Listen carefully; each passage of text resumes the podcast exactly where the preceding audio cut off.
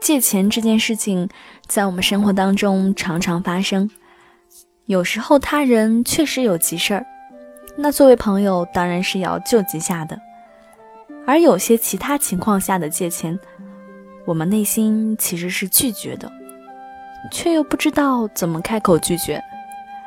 那么今天我就想来跟大家聊聊，如何应对别人向你借钱这件事情。在我身边常常发生这样一幕有趣的对话场景。那个姐，我手头有点紧，能先借你点钱不？妹子，你也知道我一向不问人借钱的，这次是真的着急用。唉，由于我不知道如何拒绝，于是我方防御塔一再被攻破。同事常常问我借钱。最近，我决定痛定思痛，守护我的钱包。看来拒绝别人借钱这件事儿，还是蛮值得研究一下的嘛。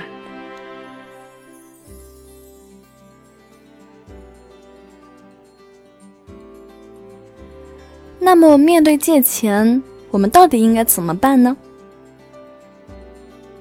先说一个常见的误区吧，很多人面对别人借钱的请求，第一句话就是问：“你想借多少？”先问借多少，对方很可能就会觉得：“哎，你都问数额了，就看来多少你都能借我点儿，不然你为什么要问呢？”所以这时的你已经失去了拒绝借钱的机会。下一步可以做的只能是大方的掏钱。不然，原本借钱给对方收获的人情，你也一定会失去了。所以，如果你没有借钱的意愿，就不要一上来就问对方想借多少，拒绝走进借钱路上最大的坑。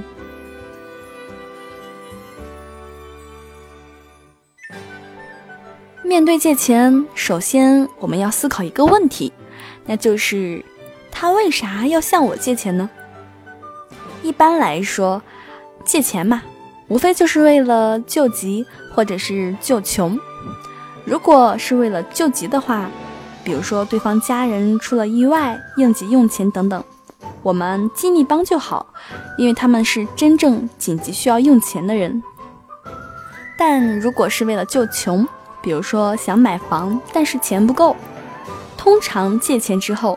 双方的关系就是不停的在催债与拖债之间打游击。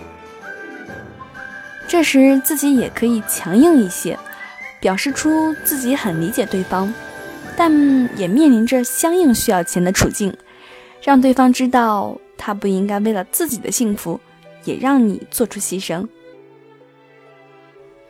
总而言之，借钱的原则就是把钱借给真正紧急需要的人。同时，在拒绝别人时要清楚，借钱从来不是你的义务，想要拒绝也没啥不好意思的。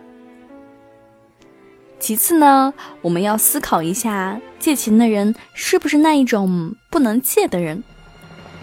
回顾自己的惨痛的借钱经历，我总结出了这几种坚决不能借钱给他的人，比如说，不懂感恩的人。听说有严重不良信用记录的人，还有不良嗜好的人，没有赚钱能力的人，没有还款实力的人等等。这些人无论他们放什么大招，都要坚守住自己呀，不借就是不借。再者呢，借钱时一定要留下凭证，特别是数目比较大的时候，要让对方写借条。就算关系再好，涉及到大额金钱时，也要让对方留一个正式的借款凭证，让法律保护各自应有的权益。其实呢，借钱是每个人都可能会面临的问题。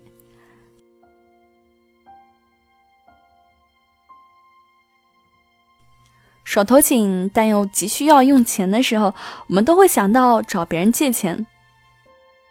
但其实，比起向别人借钱来说，有很多更加方便、安全的途径值得我们选择。就比如说，很多互联网小额借贷产品都是不错的借贷候选，像我们平时用的蚂蚁借呗就是。当然啦，现在各种借款途径越来越多，尤其是手机借贷 APP，鱼龙混杂。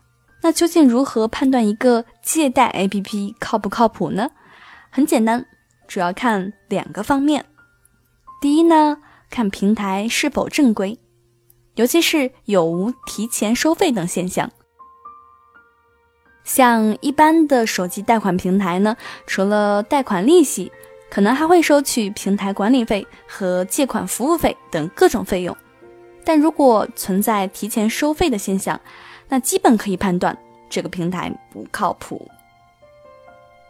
第二个方法呢是看平台收取的利息是不是高利贷。民间借贷是合法的，而高利贷是非法的。简单来说呢，利息高于银行同期贷款利息的四倍就属于高利贷。高利贷的预期年化利率一般在百分之三十六以上，也就是说，如果你发现你的贷款年利率超过百分之三十六，那就要格外小心了。借钱虽然可以帮助我们应急、摆脱一时的窘迫，但是归根结底呢，需要借钱也是因为没有把钱规划好，才导致了手头的不便。所谓功夫在平日，平时规划好自己的用钱事项，养成良好的用钱习惯，借钱这样的窘境自然就不会碰到啦。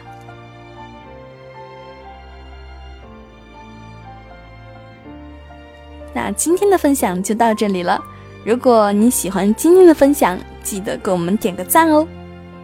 更多解读可以关注我们的公众账号“简七理财”。